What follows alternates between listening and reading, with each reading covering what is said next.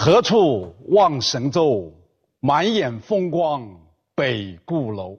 这是南宋著名词人辛弃疾的名句。因为这两句词，使得许多人知道了北固楼。那么，北固楼在什么地方呢？在江苏镇江的北固山上。要想了解北固楼，必须了解北固山；要想了解北固山，必须了解镇江。镇江啊，在江苏境内的长江南岸，在历史上又称。京口、南徐州、润州，这是一个拥有三千多年历史的国家级历史文化名城。镇江的地理位置非常特殊，在中国南北统一的时候，它是一个重要的交通枢纽；在南北分裂的时候，它就成了。一个兵家必争之地，北固山雄之江边，地形险要。在古代，如果控制了北固山，就等于是控制了镇江。北固山一共有三个峰：前峰、中峰、后峰。所以啊，东吴的第一个都城叫铁翁城。就建在北固山的前锋，也是因为这样一个原因，所以南朝两代的开国皇帝梁武帝萧衍，他就称这个北固山呐为天下第一江山。下面我们再讲北固楼的来历。根据南朝学者顾野王的《余地志》这本书。记载啊，他说啊，北固山有亭，屋五间，蔡模以制军食。这个蔡模啊，他是东晋时候的人，军食呢就是军用物资，包括器械、军服、粮食等等。蔡模呢，就是在东晋成帝。咸康五年，出任南徐州刺史。为了加强长江的沿线的防御，所以他就利用这个北固山这个建筑放军用物资。这是一条记载。还有一个记载，就是《南史萧正义传》。他说：“京城之西有别岭，这个别岭呢，就是北固山。”说这个山呢高数十丈，三面临水，号曰北固。蔡模起楼其上以治军使。这个说法就跟前面那个记载的说法就有所不同了。他说这个楼啊是蔡模建的，用来储备军用物资的。所以这里面就有两个问题。第一，北固楼究竟建于何时，又是何人所建？那根据考证，这个楼啊，应该是在蔡模以前就有了。至于是谁建的，目前还没有确证。这是第一个问题。第二个问题，这个楼究竟是叫北固楼，还是叫北固亭呢？我们知道。南宋著名词人辛弃疾写了两首有关北固楼的作品，一首叫《南乡子·登京口北固亭有怀》，第二首呢叫《咏玉月京口北固亭怀古》，题目都叫北固亭，但是正文呢又不一样了。在这个《南乡子》这首词里面啊，他开头就讲：“何处望神州，满眼风光北固楼。”题目叫北固亭，正文又叫北固楼。那么究竟是亭还是楼呢？其实啊，这个楼和亭还是有区别的。亭啊，它是四面通透的，它没有墙；而楼呢，它是有墙的，这是第一个不一样。第二点，这个亭啊，一般只有一层，而楼呢，至少也有两层。所以前些时啊，我就专门去了一趟镇江，专门去看了北固山和北固亭，也和当地的一些学者也进行了座谈，了解了一些情况。那么我综合这个顾野王的《余地志》和《南史萧正义传》，综合这两个材料，我就弄清了一个。基本的事实，东晋时的南徐州刺史蔡模，用来储备军用物资的那个北固楼，一共是五间。那么在这个楼的最上边还建有一个亭子。到了南朝的时候，这个楼啊就损毁很严重，但是楼顶的。那个亭子还在，所以这样看来啊，可见北固楼与北固亭啊，它本来是一个整体，所以后来在名称上面呢，它就往往就楼亭不分了。所以说这个楼啊，这个亭啊，其实指的就是一个建筑，这点算是搞清楚了。那么同所有的中华名楼一样，北固楼啊。在历史上啊，也是屡毁屡建。这个楼啊，有一个很突出的特点，就是它整个的楼只用了两根钢筋，其他的全是实木。它的梁柱都是榫卯结构，没有用一根铁钉，所以这个建筑啊，也还是很独特的。北固山之所以那么有名。不就是因为有北固楼吗？北固楼之所以有名，不就是在那上面留下了许多千古不朽的佳作吗？据镇江的地方文献记载，曾经登上北固楼而且留下了佳作的名人呐，还不少。但是在这些人当中，影响最大的还是辛弃疾。辛弃疾在北固楼上面留下了两个作品，可以肯定的说，如果没有辛弃疾的这两首词，北固楼就不会有这么大的名声。北固楼是和辛弃疾的名字联系在一起的。辛弃疾字幼安，号稼轩，是南宋著名的词人。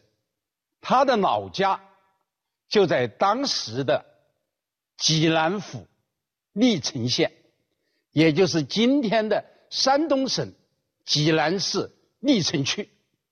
辛弃疾的父亲死得很早，他是在祖父辛赞的身边长大的。他的祖父辛赞在金人占领中原的时候，他本来也是要准备南下的。但是由于家庭人口众多，行走不便，所以后来就没有南下成，就留在了北方，做了金朝的官。辛赞这个人呢，有一个很突出的特点，就是身在曹营心在汉，时刻都没有忘记实现的中原，所以说。后来，辛弃疾啊回忆啊，在他小的时候，他的祖父就经常带着他登高望远，指画山河。什么意思呢？就是告诉他哪个地方曾经是一个这个要塞，哪个地方曾经是战场，哪个地方可以作为将来武装起义的据点等等。就是通过这种言传身教啊。来培养他的那种收复中原、统一祖国的志向，而辛弃疾呢，正是在祖父的熏陶之下，所以就从小就有一种志向，要收复中原，要统一祖国。辛弃疾啊，在十四岁的时候就中了举人。以他的才学，在金朝中一个进士那是不成问题的。但是，他没有选择这样一条读书做官的路，而是选择了另外的一条道路，就是组织抗金的队伍。在宋高宗绍兴三十一年，也就是公元幺幺六一年这一年，金主完颜亮南侵呢，受到南宋居民的奋力抵抗。正是在这个时候，中原地区啊出现了许多的抗金的义军，可以说是抗金的烽火啊，在许多地方都在燃烧。正是在这样一个背景下面，济南府有一个叫耿金的农民，就拉起了一个二十多万人的抗金队伍。而在这之前呢，辛弃疾也拉起了一支抗金队伍，多少人呢？两千多人。辛弃疾感觉到自己的这两千多人呢太少了嘛，力量有限，所以啊，他就去投奔了耿京。由于耿京啊发现了辛弃疾是一个文武全才，所以对他就委以重用。随着这个完颜亮的南侵的失败，他自己上命，那么金朝的新皇帝完颜雍就即位了。这个完颜雍啊，很快就稳定了局势。稳定局势之后，他就开始调集大兵，要对中原地区的各个抗金的义军呢，要进行各个击破。在这种情况下面，辛弃疾就感觉到。耿京的力量还是小了，所以他就建议耿京啊决策南向，什么意思呢？就是投奔南宋王朝，归顺南宋王朝，凭借南宋王朝的力量来一块来抗金。耿京采纳了辛弃疾的建议，然后就派他奉表南归。那个时候呢，宋高宗皇帝啊。还是有一点抗金的姿态的，他很高兴地接纳了耿京的这一支抗金的队伍，而且正式的以朝廷的名义任命耿金为天平军节度使，任命辛弃疾为天平军节度使长书记，然后嘱咐辛弃疾赶快回去，尽快的把人马带过江，带到南宋来。那辛弃疾。得到皇帝的诏令之后，就日夜兼程嘛，日夜兼程往这个山东方向赶嘛。谁知道走到海州，还没到山东境内呢，听到一个很坏很坏的消息，什么消息呢？这耿金啊，被他的部下一个叫张安国的人杀头。张安国杀了耿金之后。还拎着耿金的头到金人大营里面去请赏。辛弃疾听到这样一个消息，当然是非常的意外，也非常的悲愤。但是辛弃疾表现得很果敢，他当即就带领了五十人马，闯进了金兵大营。金兵大营有多少人呢？五万人，以五十人马。闯进人家有五万人的大营，他闯进去之后啊，张安国正在喝酒，正在庆功呢。那么辛弃疾就不由分说啊，就吩咐手下人立马就把这个张安国啊就五花大绑，绑起来之后，张安国周围的人呢还没反应过来了，等他们反应过来的时候，那人就很多了。屋子里面很多人，外边也有很多人。这个时候，辛弃疾就当场发表演讲，因为他发现了，在这个金兵大营的这五万人当中啊，至少有一万人左右啊，其实是张安国带过来的耿金的老部下。那辛弃疾就对这些人小以大义嘛，说你们不要跟着张安国跑嘛，这是一条错误的道路嘛，你们要跟着我一块，我们去投奔南宋王朝，我们一块去收复中原嘛。这样一小以大义啊，因为那些人他毕竟是耿京手下的人嘛，他只是被张安国忽悠过来的。那么经辛弃疾这样的这个现场一动员了，立马这些人就站到辛弃疾这一边了。这辛弃疾一下子就有一万人了，辛弃疾就带着这一万人，压着张安国就出了金兵的大营，就往南走。正是他们出了大营的时候。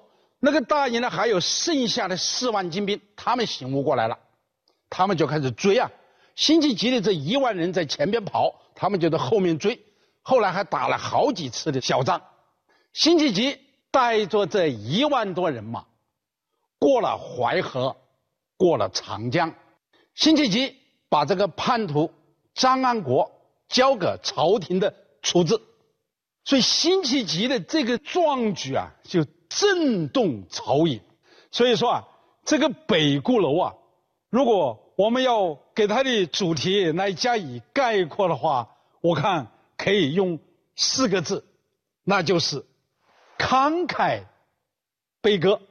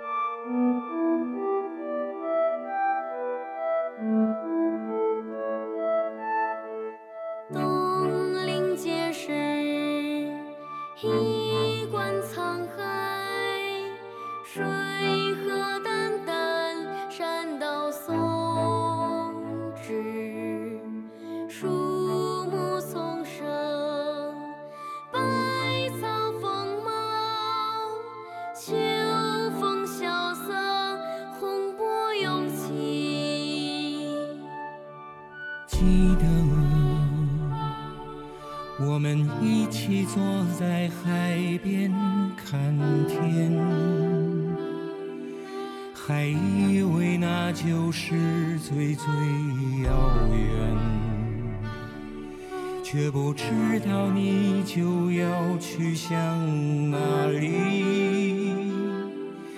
更不知道你已去